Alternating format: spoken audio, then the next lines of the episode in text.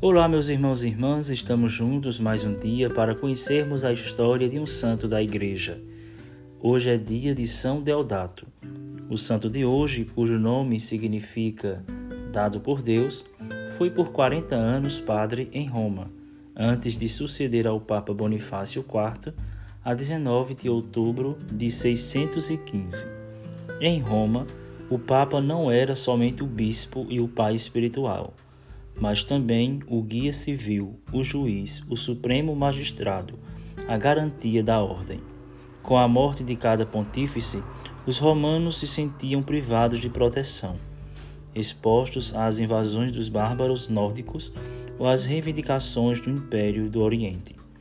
A teoria dos dois únicos, Papa e Imperador, que deviam governar unidos o mundo cristão, não encontrava grandes adesões em Constantinopla.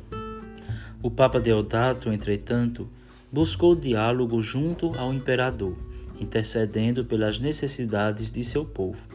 E apesar do imperador mostrar-se pouco solícito para o bem do povo, enviou o exarca Eleutério para acabar com as revoltas de Ravenna e de Nápoles.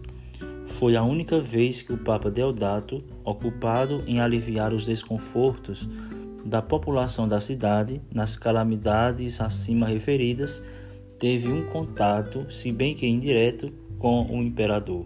Foi inserido no martirológio romano um episódio que revalidaria a forma de santidade que circundava este pontífice que guiou os cristãos em épocas tão difíceis.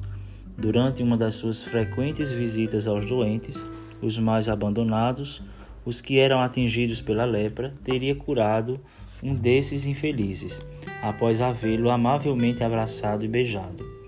São Deodato morreu em novembro do ano 618, amado e chorado pelos romanos que tiveram a oportunidade de apreciar seu bom coração, durante as grandes calamidades que se abateram sobre Roma nos seus três anos de pontificado, inclusive um terremoto que deu golpe de graça aos edifícios de mármore dos foros, já devastados por sucessivas invasões bárbaras e horríveis epidemia.